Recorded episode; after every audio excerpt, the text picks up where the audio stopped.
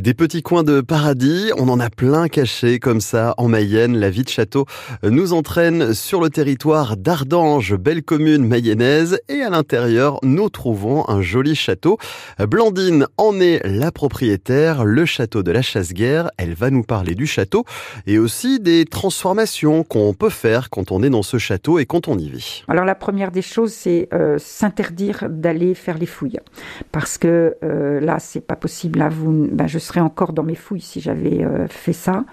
Donc là, c'est une interdiction de toucher. D'abord parce que c'est un réel, réel métier, la, la fouille, hein, l'archéologie. Donc ça, c'est un métier qui m'aurait demandé, qui m'aurait beaucoup plu, mais qui m'aurait demandé quand même beaucoup d'années d'études. Donc ça, il faut se l'interdire.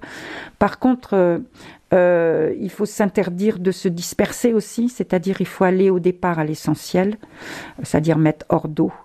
Euh, et ensuite essayer de trouver, et ça il faut prendre le temps, de trouver une atmosphère et, un endroit où vous allez vous sentir bien. Euh, au milieu d'un immense chantier qui va durer des années et des années.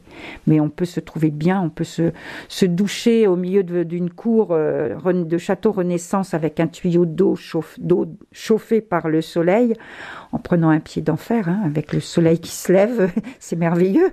Mais euh, c'est peut-être ça aussi la vie de château au départ. Il faut que le château se construise. Donc c'est tous ces plaisirs simples que j'ai redécouverts grâce à cet immense chantier et qui m'ont rendu très humble et euh, très passionné de la vie, tout simplement. Voilà. Il faut aller découvrir cet endroit entre verdure et silence, confort et authenticité. Le château de la Chasse-Guerre à Ardange. Tous les renseignements sont sur le site internet chasseguerre.com.